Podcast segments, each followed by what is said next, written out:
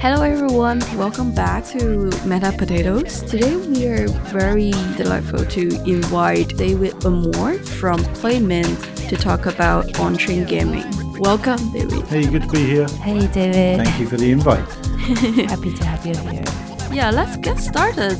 Okay, yeah. So I'm. Um, some people from in this world of on-chain games come from crypto. Other people, such as me, come from the games industry. So I've come at it from that direction.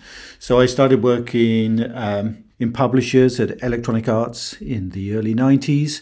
So I was at publishers for maybe 10 years.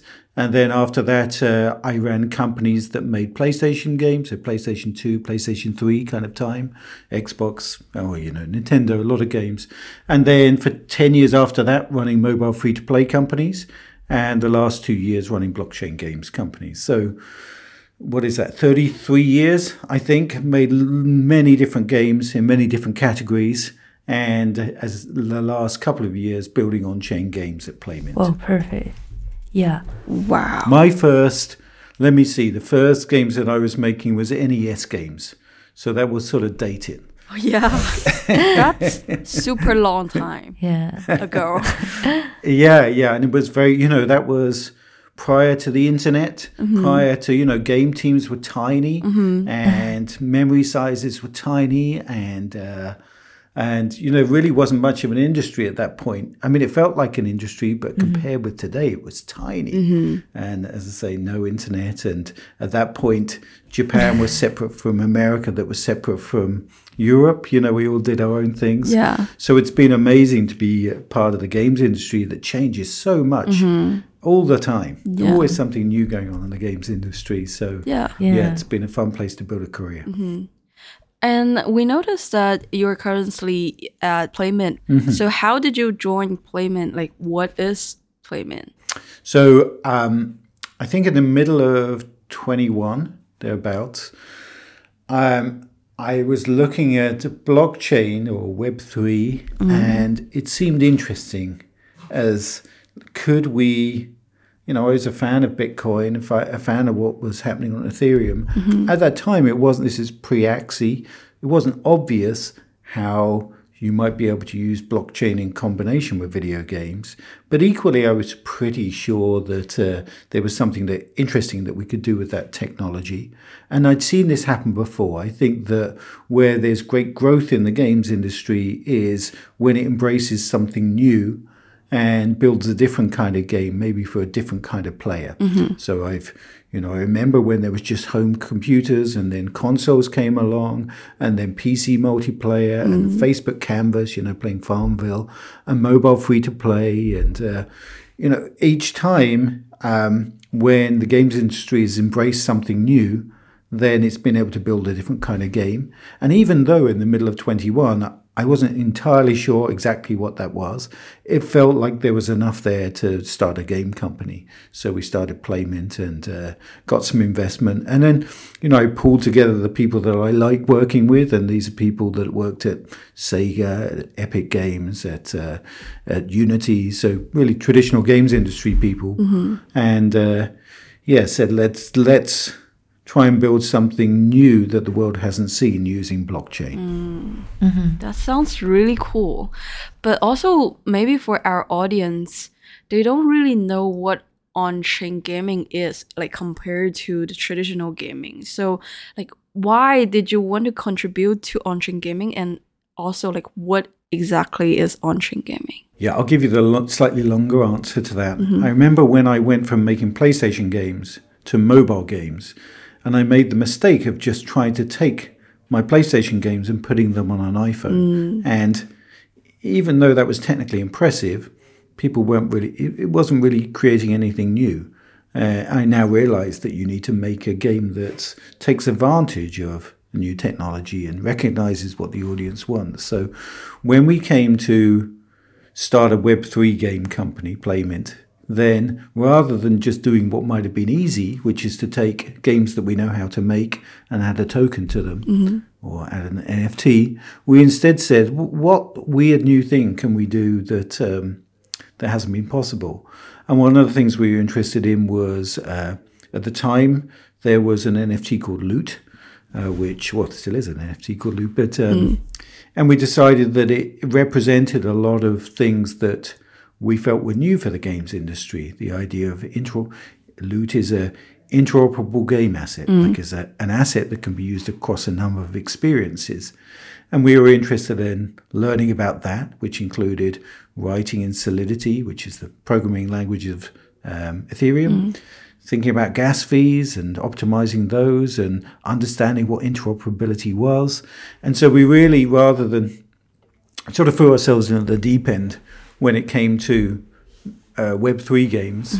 So we didn't sort of stop at Web, Web two point five. We went all the way to Web three, and one of the things that we found most interesting was this idea of a fully on-chain game, and by that I mean.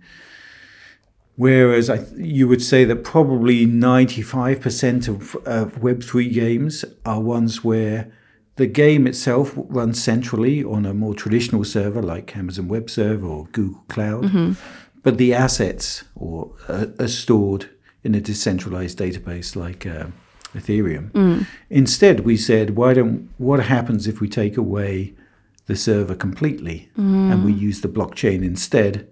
And everything runs on that blockchain. So all of the game logic, all of the game state, all of the gasset, uh, game assets um, run on blockchain, which is uh, difficult technically to do. Mm-hmm. And so I think it's important to figure out why is that important? Why is that interesting?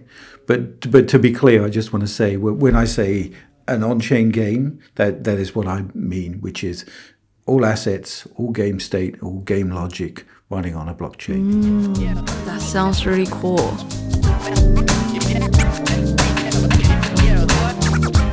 So, from my point of view, I actually noticed many of the current on-chain games are um, strategic game or real-time strategic game, or maybe some of them is puzzle game or trading card. Uh, this type of games. So, is that a trend limited by the current um, development technology for on-chain gaming, or is that marketing strategy thing? This is generally a better gaming market strategy for the on-chain game to survive and like evolve into the future. Yeah, it's a it's a little bit of both. Uh, it's what what games on the positive side, you could say, what games can benefit most from being on chain, and on the negative side, you can say what games could you just never build on chain, even if you wanted to.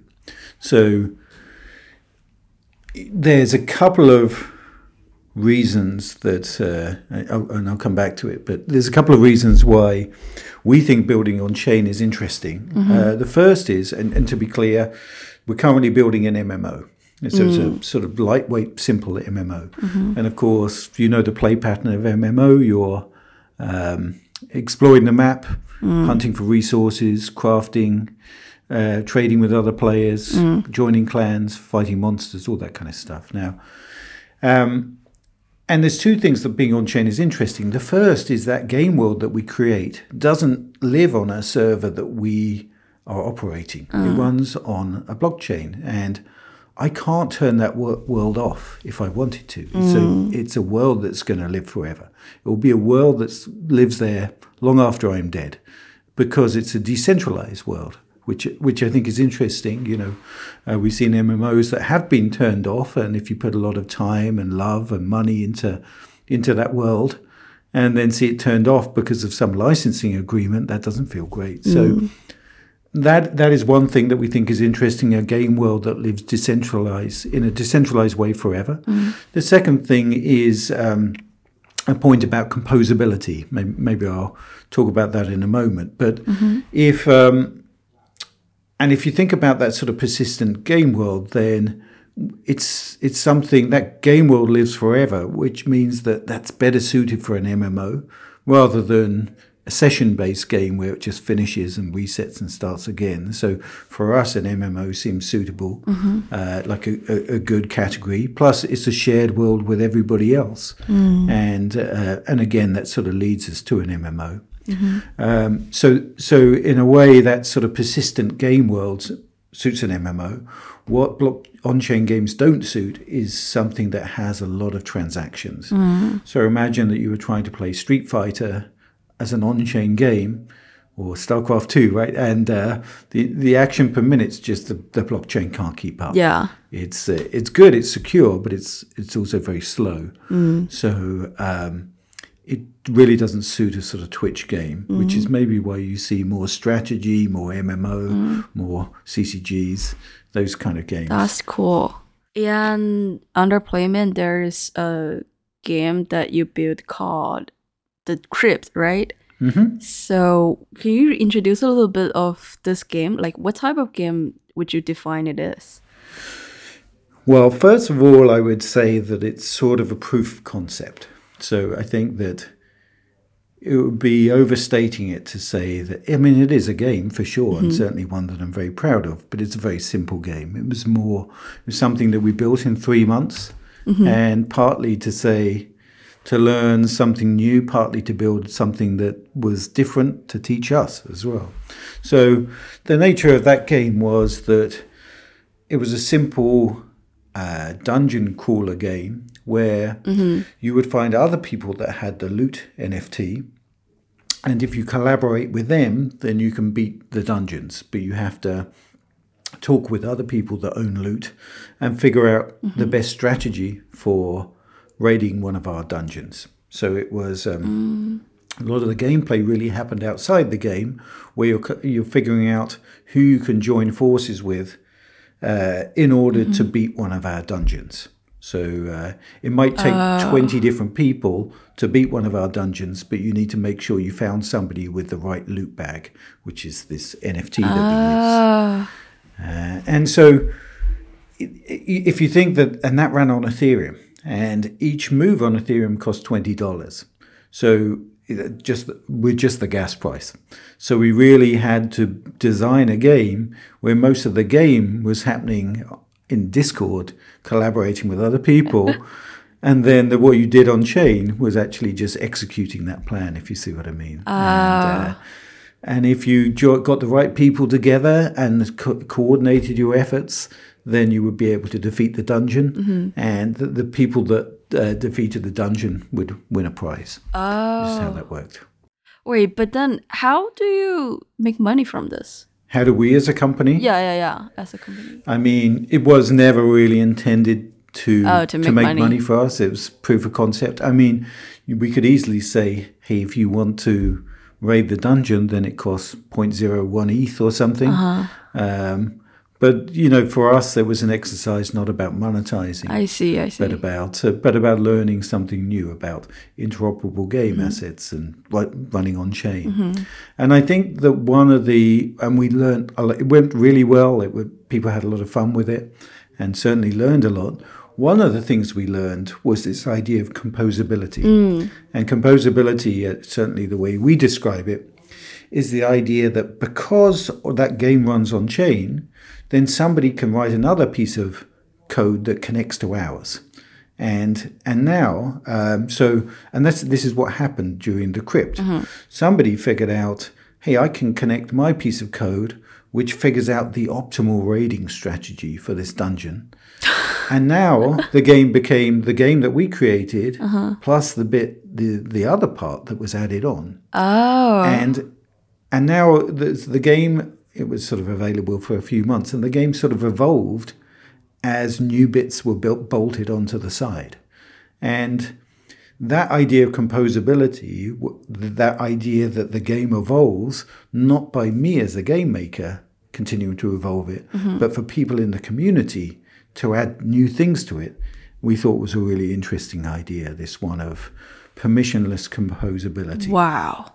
So your project is also like an open source project, right? So that the others can. Yeah, although, and you know, don't know how technical to get, but there's what's interesting. It is like an open source project, but a couple of important differences.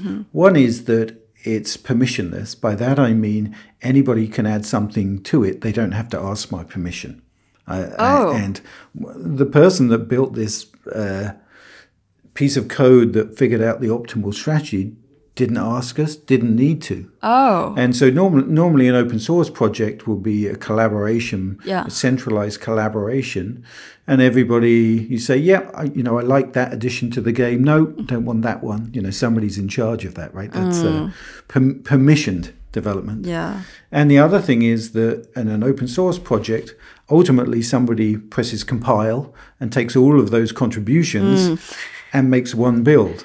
The difference here is that the game evolves without anybody needing to recompile. Oh. It just sort of shows up for everybody and is like, we didn't know it was going to come. We didn't do a new version of the game. Nobody needed to refresh their browser or download something else. It was just a new aspect to the game that appeared overnight Oh. and and I, I to us that was the coolest thing. Yeah. it's like whoa. Normally in games, like people will modify Minecraft and mm-hmm. Roblox, but it doesn't. The way that it works is that if you want to try a different version of Minecraft, you have to go to a different server, and um, and usually, you know, that's controlled by somebody, Microsoft or Roblox decide if, if they're happy with that version. Here, you know, we didn't know what was coming, and the game evolved in ways that we didn't expect, mm-hmm. which is fun for the people playing and fun for us. oh. So this point of composability is, I think, key for us in on-chain games. Yeah, that's super cool. But also, like technically, how how did the others compose without your permission into your game? Like, how does that work? So the normally when a let's say World of Warcraft runs on big Amazon servers Yeah. somewhere, Yeah. and Blizzard are very careful to say what things can connect to that server. It's not open. It's not open Yeah. in the slightest. It's very very closed. Yeah. Here, because all of the code is sitting on a blockchain, Mm-hmm. doesn't sit on our servers. It's just sitting on nodes of Ethereum, Mm. and so people can connect, see what our code is doing, and then write code that talks to our code. Mm. Uh, whereas you'd never see that with a World of Warcraft server. The, Yeah. the code is not exposed in the same way. So it's all out there in the open for people to c- connect with code wise as ever they see fit. Ah. and I just think that there's so much more you can do with that idea. Uh, composability, I think, is like people have never seen it like this in the games industry. Yeah. So um, there's a lot of compromises that you make by running running a game on chain. It's very technically difficult. A lot of games that you might want to make you can't make because it's slow. Um, so tons of d- constraints. But that point of composability, I think, allows us to make a different kind of game. Ooh, interesting. F, do you have any question you yeah, want to ask? I have a bunch of them. so, uh, we we talked about permissionless composability. So, in terms of that, uh, from my point of view, it actually, um, how to say, like blurs the boundary between the game developers or like game makers and uh, game players. So, uh, in terms of that, um, some people so they don't have the ability uh, to add another piece of codes to the smart contract that's already running uh, behind uh, Playmint on the blockchain. But for some people, they have the ability to do that because they are like essentially game developers. So I was wondering, uh, in terms that. Um, kind of blurring the boundary thing and also uh, how do ordinary gamers contribute to composability of your game what what's your thoughts about that Good question. Yeah. So, um, and in fact, when we build things for this game, we have exactly the same ability as anybody else. What I mean to say is that just because we make the original game doesn't give us some kind of elevated status. We create parts of the game, but other people can create parts of the game that sit alongside our game. They could be modifying, you know, evolving what's there or creating something new in that world. So, but but the point is that it's not like we're the super developers or have admin rights or anything like that. We're just another builder in that space. Mm-hmm. Now, I, on your point about how technical that is, it's true that the way that works in practice is you deploy a smart contract if you want to add functionality, and that is technically uh, you know, you have to know Solidity. You have to know how to deploy a smart contract. So one of the questions we ask ourselves is how important is a no code or a low code solution there? And it's something we talk about a lot, and truthfully, I'm not sure I've got a finished answer yet. One one thing in talking to people is was pointed out that people that have done this well or encourage builders, Roblox and Minecraft and uh, Fortnite, usually the ones that everybody plays, you have to have some amount of programming knowledge. You can't make a hit experience in Roblox without needing to know how to code.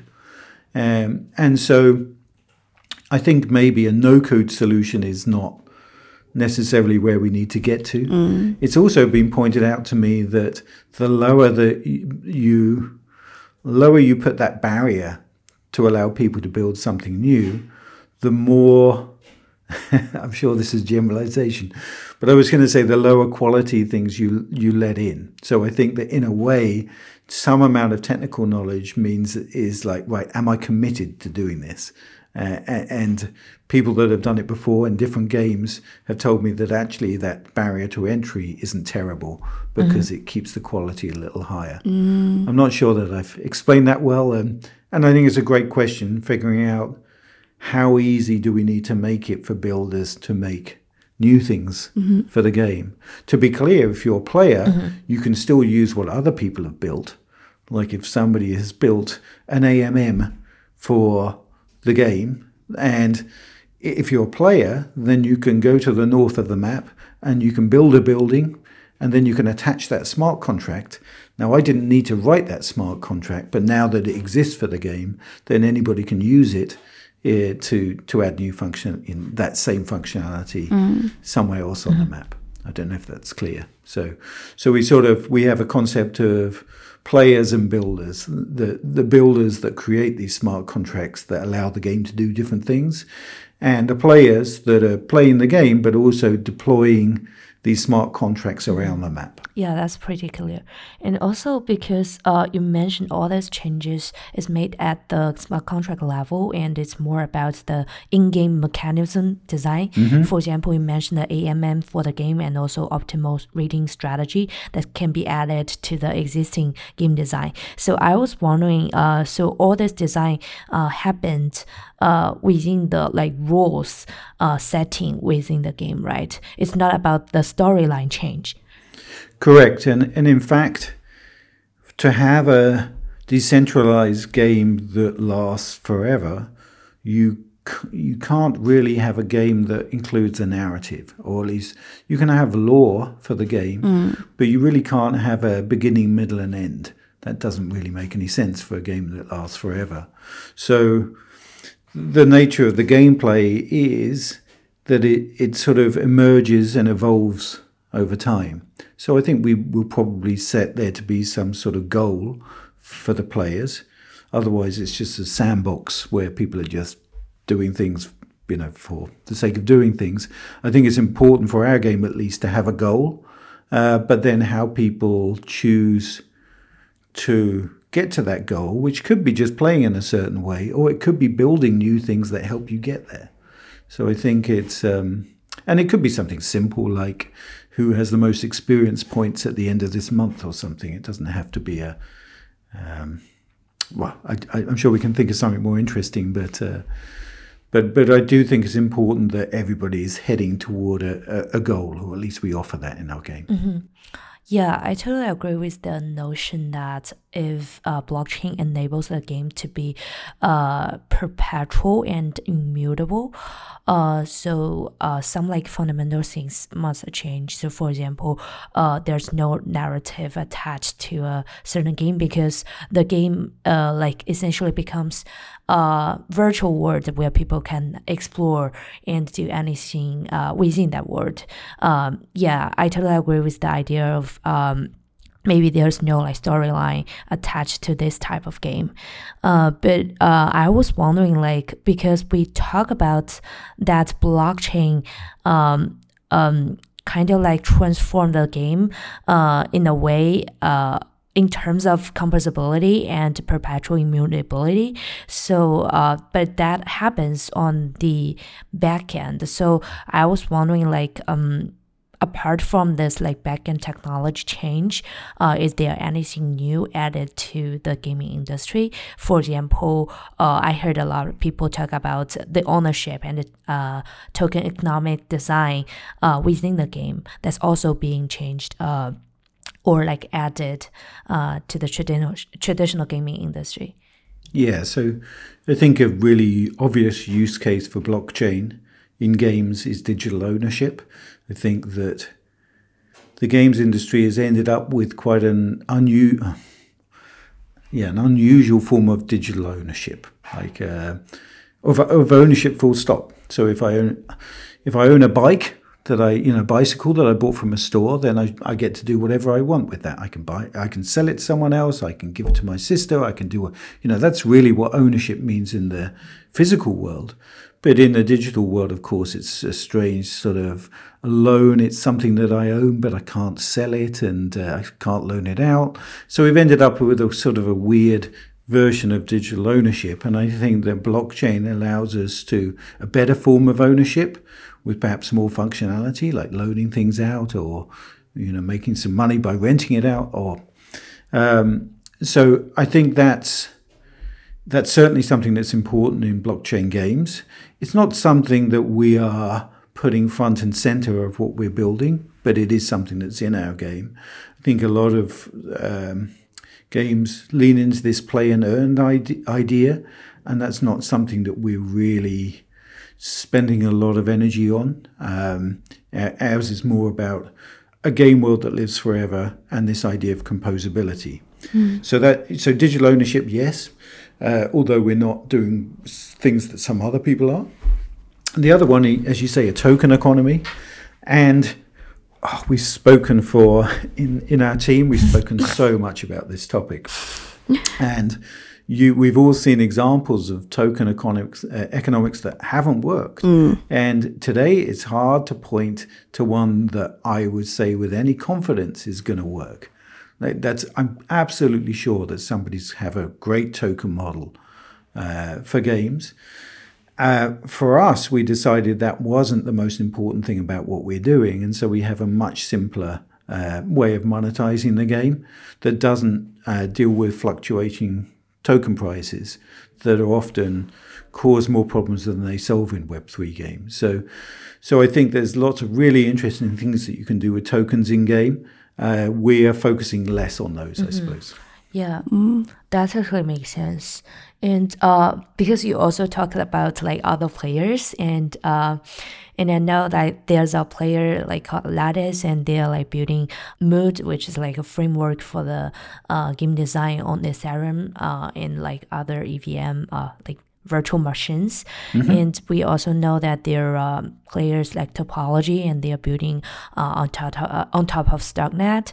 And I was wondering, like um, from uh, like higher point of view, what do you see uh, the a competitive uh, landscape uh, around Playmint and uh, or there there are no like uh, the concept of competitive landscape because each fully on-chain game they're like essentially different um, yeah yeah so as, as you, the i think there's about 30 on-chain games right now in the world and maybe a thousand blockchain games something like that so you know, 3% of Web3 games, I'd guess, are on chain games. So a tiny amount. I mean, 30 is a lot bigger than what it was this time last year, which is maybe three. So, I mean, it's certainly, we're seeing more people there. The way that I, and, and we know them all. As you know, we met at an event in San Francisco where uh, there was a lot of on-chain gamers. We all got together and talked about what we're doing. Doing the same thing in Lisbon next month. Uh, my CTO went to Tokyo for uh, ETH Global last week or the week before. So to to work with other on-chain game builders. So that community is pretty tight, mm. and uh, we compare notes about how we're building these games, and we're sort of uh, figuring out how best to get that done.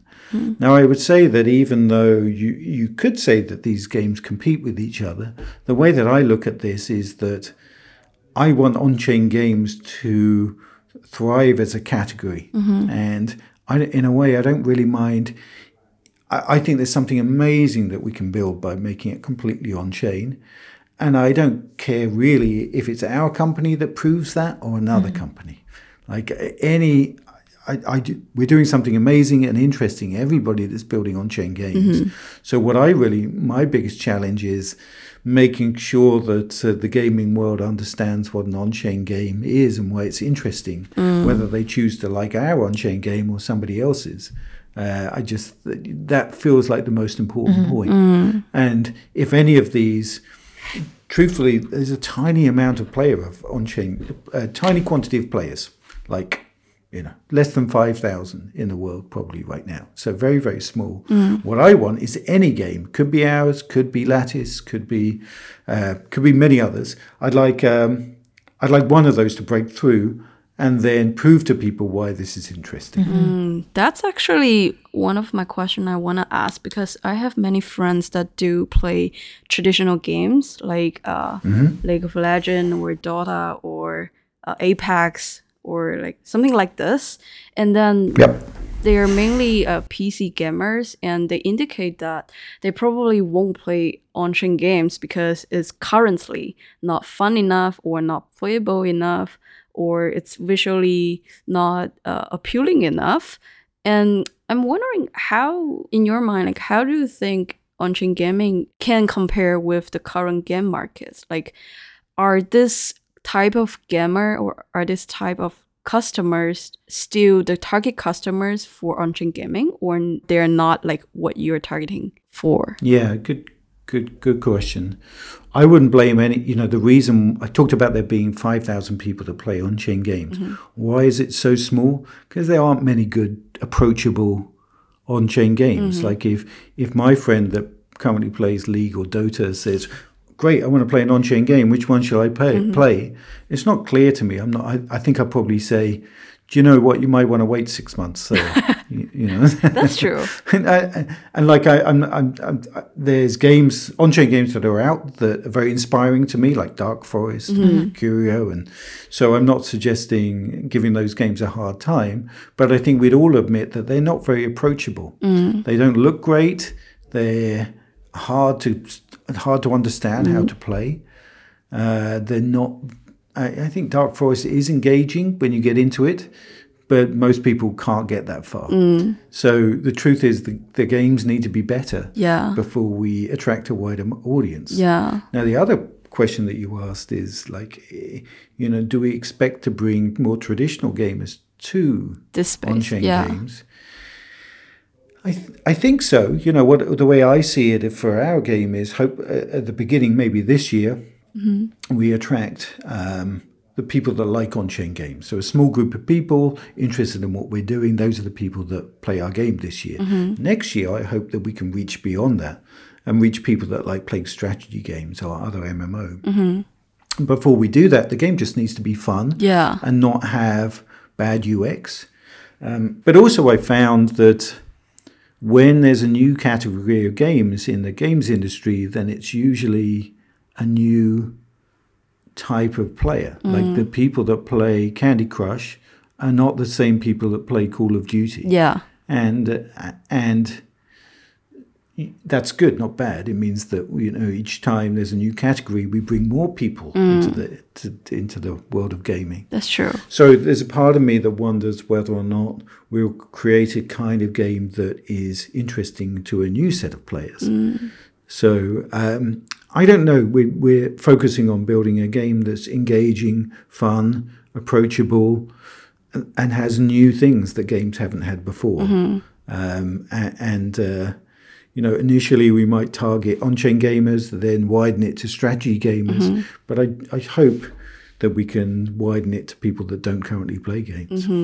That's cool.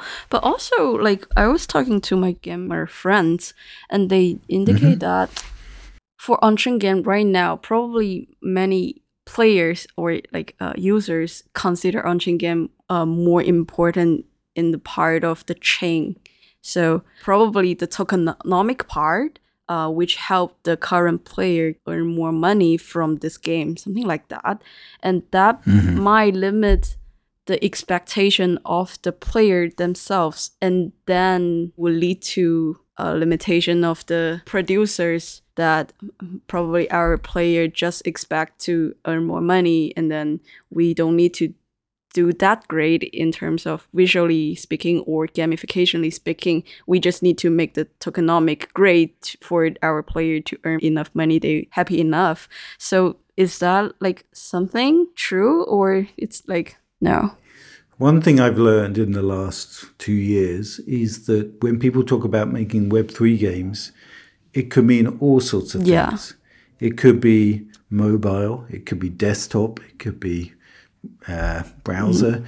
it could be play and earn, it could be interoperability, mm. it could be, you know, a, ga- a game for speculators, it could be a fully on-chain game that I'm talking mm-hmm. about, and in a way, there's they're pretty different, all of those Yeah. things. And I think there's a lot of people that are building games that have tokenomics that make it suitable for speculators, which is what I think you just mm-hmm. described. There's sort of, it's almost, sometimes I look at those as a different way of playing the stock market. It's like, um, it's taking, it's the same idea, just gamified a bit further Yeah. and uh, and I think that those games will be appealing to some people. That's just not the game type of game that we're making.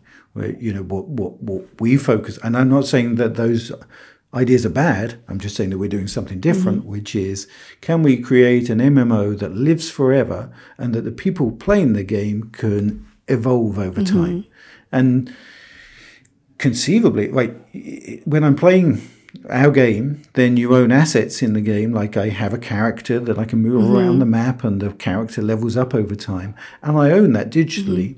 So I can imagine that I can buy it for ten dollars and level it up and sell it for hundred dollars. So there is conceivably that that earn element, but that's we're not building the game around it. So I think um, you're right. There's a lot of people building uh, GameFi, um, and some of those I'm sure will be successful. Uh, that's not what we're doing. That's super cool.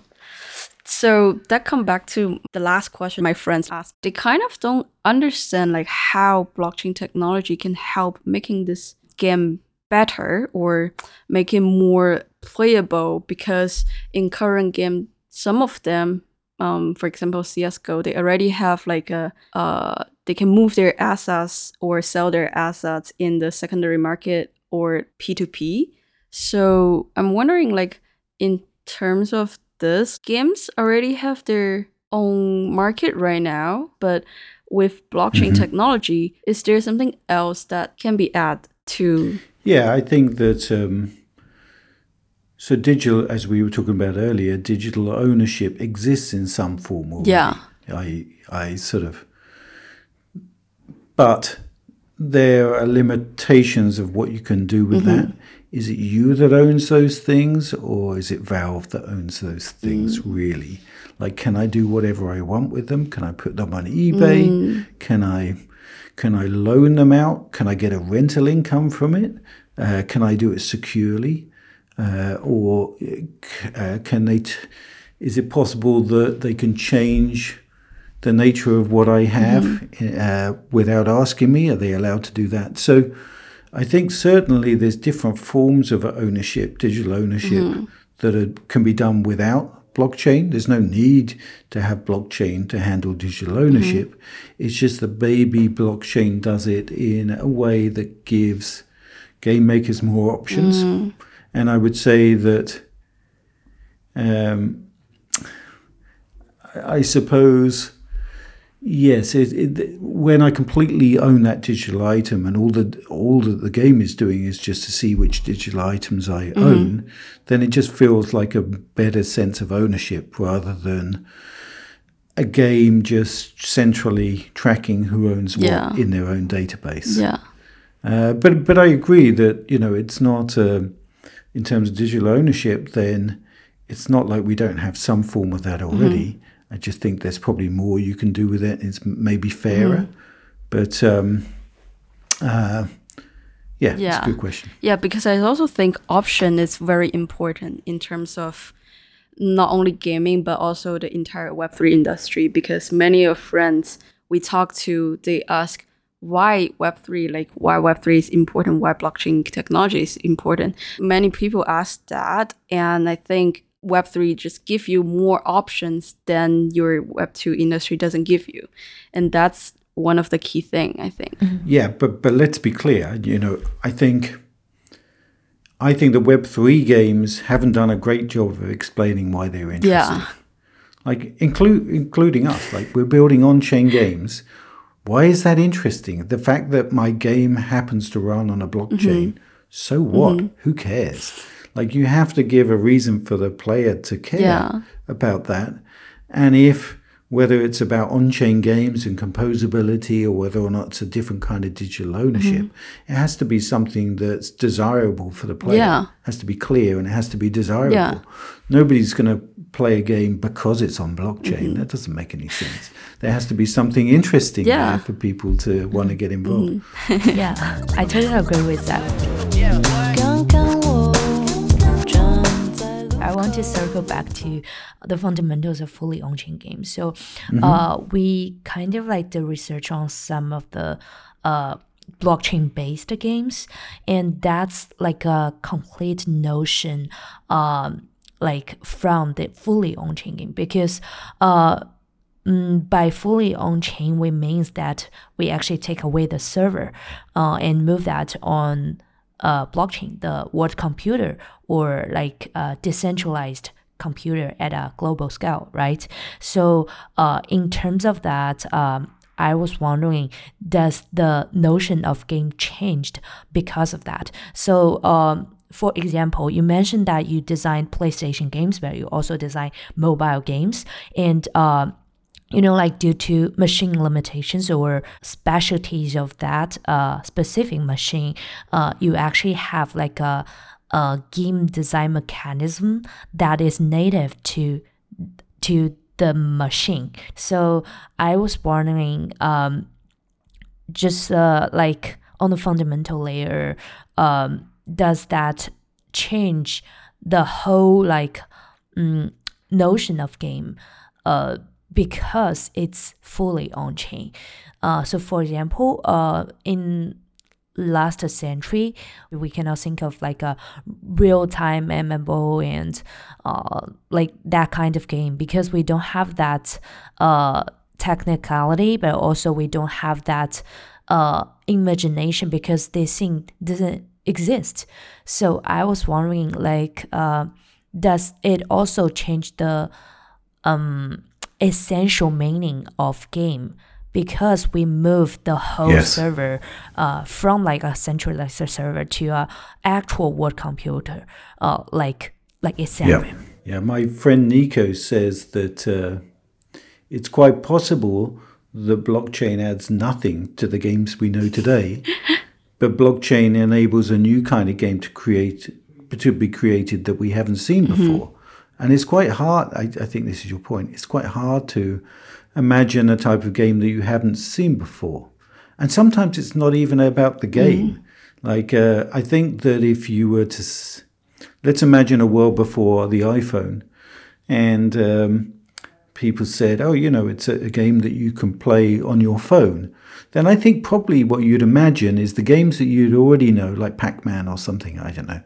And imagine that on a, f- a phone, but that's not what mobile gaming is, right? Hmm. That's mobile gaming is you couldn't imagine the size of that industry, the type of games, the way they work, the way they monetize, the way they market. It's completely different from games that came before it. But it's really hard to imagine that stuff before it arrives. Now looking back, you go, okay, yeah, yeah, you know, Clans, Candy Crush, yeah, Genshin, all of these things, they sort of make sense Yeah. because you now know what a mobile i- mobile game is. Yeah. And I think particularly when it comes to on-chain games, it's hard for me to describe why they're different until we get there and look back. Mm-hmm. And I know that's a bit of a non-answer. It's a bit of a cheat. but like, and, and truthfully, I don't know everything that they can be yet. Mm-hmm. So to me, what's really exciting and new is this idea that a game world lives forever. Yeah. Like uh, a digital world that people are creating things to entertain each mm-hmm. other in. That's cool. Yeah. Uh, and it's not owned by anybody in the same way the internet isn't owned by anybody. Yeah. Okay, that's good. It's like a decentralized place where people are building cool stuff to entertain each other. That's cool.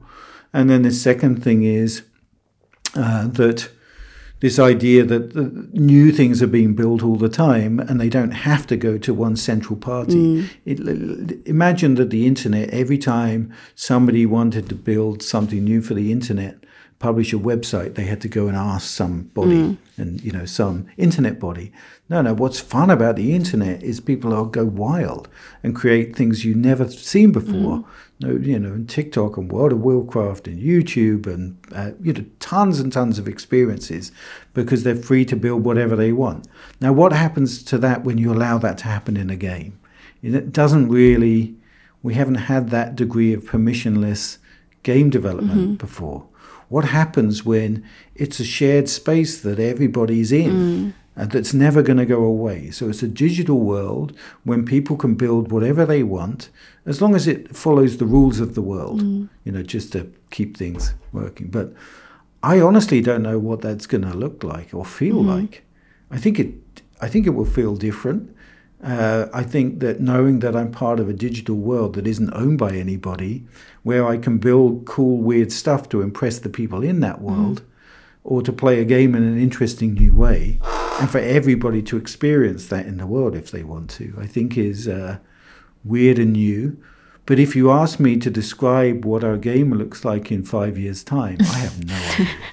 Like I There's just so because it, it doesn't Yeah. exist yet Yeah. So many possibilities. and and actually the play patterns might be similar. It might still be, you know, fighting dragons and uh, looking, you know, uh, looking for resources and planting crops and joining clans, but it will just feel different and weird and new, or, or or it may not.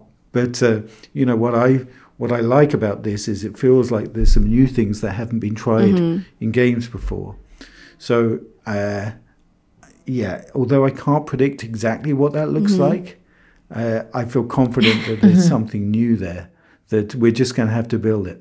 Yeah, it's the excitement of the process of exploring this entire endless new world, Yeah. right? Perfect. yeah. And and you know, so so I um, most recently was making mobile games, mo- mobile free to play. Wow. And um, I wouldn't say people have run out of ideas there, but they nearly. That's true. It's like for 12 years, like, uh, so I mean, there's of course some incredible games being built on mobile. Mm-hmm. I'm not suggesting otherwise, but like the rate of innovation and new ideas is far, far more in on chain compared with mobile. Mm-hmm. That's true.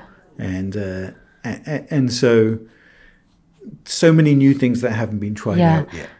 And I think that there's something, it may not be us that builds it, could be somebody else. But to me, that's why I'm happy to be part of a company that's building on chain games. Yeah, it's like because the on-chain games is still at a stage that's very early and still has a lot of uh, possibilities that you can play around. But for mobile games, it's already like uh, kind of like reaching to its mature stage. So um, that's why we're like kind of adventurous in this like space.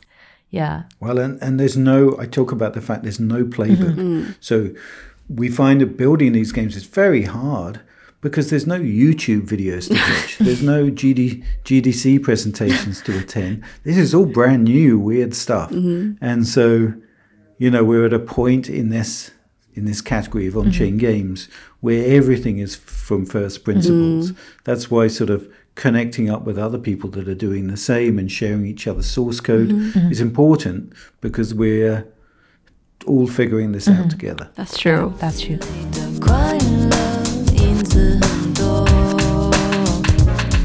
And another thing is about the technical point uh, within the underlying structure of Playmint. So I also like talked with other on-chain games, and uh, they told us that um, so there's a like huge part of like moving the computation to an off-chain place or to like a data available layer. So uh, there th- that's more about like the backend design. So that's why uh, some of the on-chain games they choose to build on like uh, Starknet because they are using uh, zero knowledge for it, and um, and it's more like offload the computation. Uh, so I was wondering like from the backend design, uh, which chain do you choose to build on, or like which underlying structure do you want to host your game on, and what's the what's the thinking behind that? Yeah, okay. So the Crypt, which is our first game that we released at the beginning of last year, that was on Ethereum mainnet, and then we moved to Starknet, uh, which means uh, using the Cairo pro- programming language. Uh, we we felt that we we wanted to ship something. Uh, Starknet then and Starknet now isn't suitable for us to ship a game, and so even though I'm very impressed with what the team at Starkware are doing, that that blockchain didn't feel mature enough for us to ship our game. So we moved to Polygon Proof of Stake, which is a EVM compatible uh, chain. I, mean, I mean, it's not a layer two; it's just a side chain, really. But but we knew there that uh, you know, gas fees is like three cents a transaction, and trans you know the transaction times are about five seconds. So we knew that we did we were making some com- some compromises in terms of centralization and security, but uh, it means that we can build the game and ship the game that that uh, you know that's that's optimal. So I think, but I don't think that's our final resting place. I think we'll probably end up on a layer two of some kind. Um, but but in a way, I, I think as a team we're letting the dust settle on there's so much great competition amongst layer twos that everybody's working hard to create the best possible chain. When that becomes apparent, then we'll move to that chain. But but as you said, like we built um, we built some technology that um, takes that computation away from the blockchain and moves it client side onto the player's computer, builds it into a proof, uh, ZK proof, and have that uh, verified on chain. And that, you know, without getting too much into the technical side of it, means that we can ask a blockchain to do more without necessarily putting more load on that blockchain. And and generally, as we try and build this game, we hit across, uh, come across technical problems like uh, how do you stop MetaMask popping up every time you want to move? Mm-hmm. How do you, you know, how do you deal with gas? How do you deal with the fact that blockchains are expensive to run computation on? There's loads and loads of problems, but we have smart engineers mm-hmm. and we're building solutions, and other on-chain game builders are building solutions that we share. And just generally in blockchains, as I'm sure you know, there's so much great infrastructure being built that even problems that you know I just can't see a way past, within six months, someone's found a solution for that, and has allowed us to uh, to progress. And um, and I think that's, in a sense, it's hard to build a game, a completely on-chain game, because as I said earlier, it's it's not really designed to be a game server, a blockchain. But I feel that there's just so much technology being built that the problems that make that impossible are gradually being removed. Yeah. Yeah, so from my, my understanding, based on what you said before, uh, you think that the designing factor of deciding which like chain to be built on is still the speed of the uh, the chain and the gas fee, right? Or is there any like, like major factors? Well, let's um, let's uh, put that into context. So, as you're playing the game, then each move that you make is a transaction. So, uh, and each one of that those transactions requires gas. Now, imagine that, that it's one dollar to for that uh, costing gas, which is Ethereum price, let's say. Then, if I'm doing 100 transactions a day, then it's going to cost me $100 a, a day to play the game just I don't want to play this game anymore. well, it just shows that that's one reason why you don't want to be running it on the Ethereum mainnet. So, uh, so it's good to have a a blockchain that costs three cents uh, to uh, for you know, gas costs. It'd be better if it's one cent. And there's lots of things that we can do to bundle things up. So it's not quite that. But but I mean, yeah, certainly. And nor do you want to be making a move and have to wait two minutes to find out to see yourself start moving. So gas costs are important, fast transaction times, but also just to make things difficult for ourselves. I don't think there's any point in being on a blockchain if, if you're on a very centralized chain. So if all of, if all you're doing is running on, you know, two or three computers all in the same location, th- th- then, as one of our engineers said, well, that's just a server with extra steps. I mean, it's not. so that uh, there's also a point about decentralization that's important to us. So we need to sort of figure out the best blockchain that is decentralized, low gas, and low gas fees, and uh, fast transaction times. Yeah, that totally Yeah. makes sense. And also, um, I think Playmint is one of the first fully on-chain games that's being developed. So I was wondering back then at the starting point, uh, how do you decide it's like a right timing to do this experiment? Um, I don't think the timing is right, by the way. You just want to do it. If anything, yeah, kind of. Well, look, you know, we're too early. What did I say? Like, there's 5,000 people in the world playing on chain games, maybe tops. Why on earth would you create a business that has a potential audience today of 5,000 people? Mm. That's a bad idea. But, like, uh, so I'm not sure the time is right in that sense. I mean, obviously, we see it as a category that will grow. I think what it comes down to is when we were setting up the company, then we looked at the various things that we could do. We could, as I said, we could take the games we used to make on PlayStation and add a token to them. But to us, that wasn't very interesting. I don't think that's a new kind of game. I think that's uh, just a an old kind of game with an NFT or a, a token in it. So it was more that we j- just saw more potential by going further into Web three, and uh, we can create something that's more interesting. Also, speaking selfishly, I prefer to be involved with a company that's trying to do the impossible. I mean, i- intellectually, it's. Uh, the conversations that I've had and the people that I've met that are trying to do the same mm. thing. It's uh, it's amazing. It's really genuinely exciting. We're you know we're building a rocket to go to Mars. Yeah. It's never mm. been mm-hmm. done. That's really cool, actually. Yeah, super cool.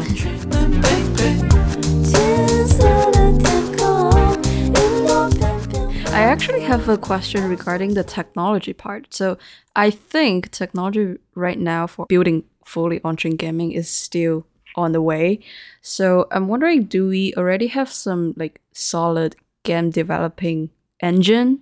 For example, in Web two, we might have Unreal Engine or Unity or something like that, which is a very mature developing engine for developers to build games. But do we have something like that for building fully on-chain games, or can we integrate those into building fully on-chain games? Yeah, it's a, a good question, and we talk about on-chain game engines, but we talk about it in a confusing way.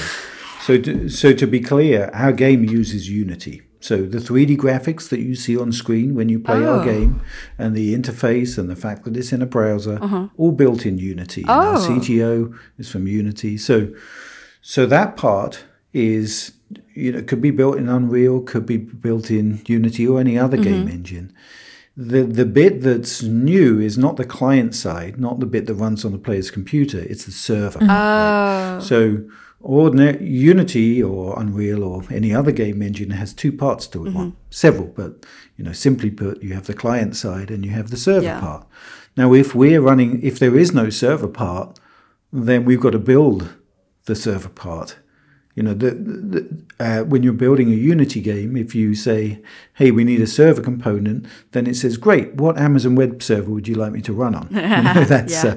uh, there is no checkbox that says blockchain, please. You know, it's just not designed. yeah, yeah. It's just not expecting that answer. So, in the absence of a server component from Unity or, or Epic or uh, from other game engines, so that's something we have to build ourselves. And um, at this point in time, there are, I would say, there are no finished game engines, uh, on-chain game engines. Um, there's maybe four or five that are being worked on right now, and uh, they share a lot of. Some of them share code between them. Uh, you know, MUD is Yes. uh, is one that you mentioned earlier. Uh, Dojo is something st- similar for Starkware. Arc is for Solana, uh, and then we have our own game engine now. Uh, we needed to build our own engine because certainly when we started, then no on-chain game engine existed. So you know, Yeah. there's nothing that even if I wanted to, there was nothing we could take. And even now, the engines that are available don't allow us to do everything that we want to with our game. So I'm sure there'll be a point in time, it- one year, two years, when you can use on-chain game engines in the same way as you can use a Unity game engine today. Uh, but that's not 2023. that's 2025. I think. That's exciting as well. yeah. Yeah. And actually, you know, I think that they are, in a sense, people that are doing that are solving a slightly different problem than us. We we we are building a game, and to build that game, we need to create an Yeah. engine. But there, other people are trying to make Yeah. an engine that is suitable for all kinds of Yes. games. So. Um, yeah, there's a lot of work going into the infrastructure of on, on-chain Yeah. games, and and as I said earlier, lots of things might. ch- A lot of that is about user experience as well, which is hey, you know, how do you avoid all those pop-ups? How do you uh, make it not scary for people? How do you, you know, to not need to worry about cryptocurrencies? How do you make it that it will run quickly on a blockchain, even though blockchain isn't very good for those kind of things? There's lots of these are all uh, things that should make the the game engine is there to really make a better, better experience for For the user. the Yeah. ultimately. Yeah. And also like I'm personally curious. So I can see that you release um like a new version of the game on a monthly basis. So I was wondering like what uh would be thoughts behind that. Yeah, I think it's a you only really learn about your game when you put it in the hands of players. You know, I think that it's a bad idea to sit and I've worked on these games that take 3 years, 5 years to make and finally you say, "Here it is." and they like it or they don't like it. And uh, I think it's better to get something early in the hands of mm. people. If they think it suck, if it's they if they think it sucks, then you either fix it or you kill it and work on something else. Mm-hmm. But at least you know. And so I think um, we certainly on the crypt on our first game we wanted to do small iterations and see what people thought of them and learn things from it mm. rather than spend ages in isolation trying to build the perfect game. It's very hard to predict. Mm. Now i think that truthfully i think that as a company we've taken too long to make this next game. If anything we were too ambitious. Mm. We said we started saying let's make a little proof of concept game based around loot with the crypt mm. and for game two we decided to make an mmo oh. it's like way way more complicated. So i think if i was to do it again i maybe would have done something simpler between the first game and the next game Yeah, better approach. and I also like think uh that's also like mm, it can be manifested in the thinking of Web two, Web three as well. Because in Web two, it's like you you continuously polish your product and you uh, roll that product out to the market and to uh, uh, to kind of like impress people. But in Web3, it's like you constantly even uh, push out some like non mature product to the market and to receive the community feedback and to constantly uh, iterate on the fe- uh, based on the feedbacks. Yeah, d- just in, this isn't unique to me for Web three. This is always my experience in the games industry, is that you put something out, and then, you know, I always think that you put a version of the game out, and you have a plan of what you're going to be working on next. That plan always changes as soon as you put it in the hands of people. They go, they don't care about the thing that you were working on next, but they care a lot about some other aspect of the game, either because it's terrible or because it's great. And it really changes uh, what you choose to work on next. And so I really, where possible, try and get the game into people's hands as quickly as possible uh, because you just learn so much by seeing a community of people Yeah. uh, Playing it. uh, play a game. Yeah, exactly. And um, and also, I think people are quite forgiving about an early version. Like if you say, "Look, hey, this this isn't finished. This is just something, and we'd love to get your opinion on it, and tell us what you'd like to see next." Then the fact that perhaps it's got a few rough edges or it's not feature complete doesn't it's not as much as a problem as I used to think it was. Mm-hmm. as long as it's fun to play, yeah. right? Yeah, of course.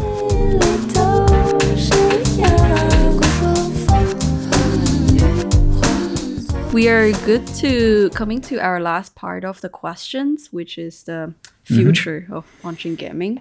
So maybe from our point of view right now, like the on-chain gaming industry in general is still at the experimental stage.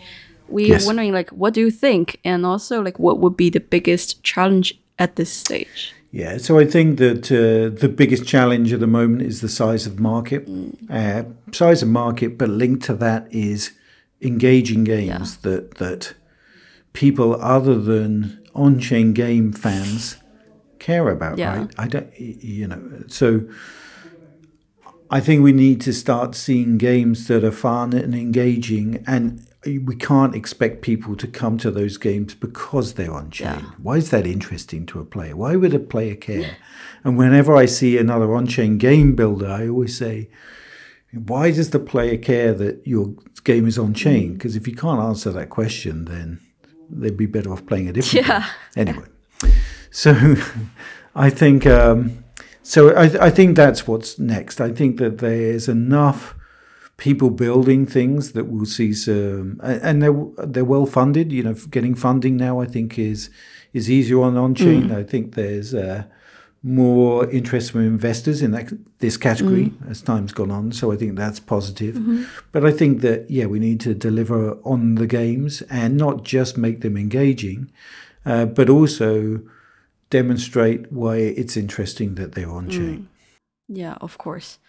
And the second and our last question will be can you share some like future planning from Playmint? Like what can we expect from Playmint in the next couple months or next year? Okay, yeah. So, um, I mean, these aren't fixed times, so don't hold me to these. But uh, Of course. we're at a version of the game now that we're playing internally, and there's a bit more that we need to do on the uh, game loop.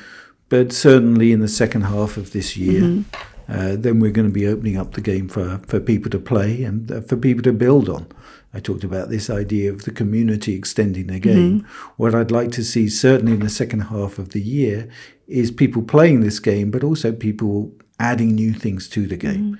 I, I think if we have both, then we have something interesting. We got we got a game that is evolving because the community are thinking of cool things, and that's uh, our goal is to get a version of that, even if it's simple, a version of that out in the second half of this year. Mm-hmm. Sounds really cool and exciting. Yeah. It is. Looking Yeah. forward. yeah. Good. I'll give you a link. Yeah.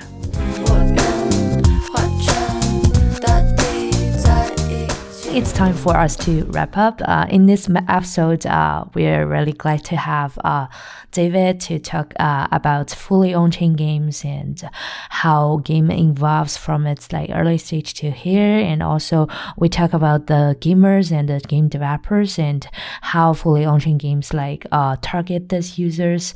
Uh, And we also talk about um, the uh, stage of this uh, crypto uh, games are in, and also talk about the some technical points and the underlying structure of each games. And um, so uh, basically, it's a experimental uh, field that's for um, really like uh, game lovers and uh, game developers to uh, explore and also to uh, kind of like define the next uh, paradigm.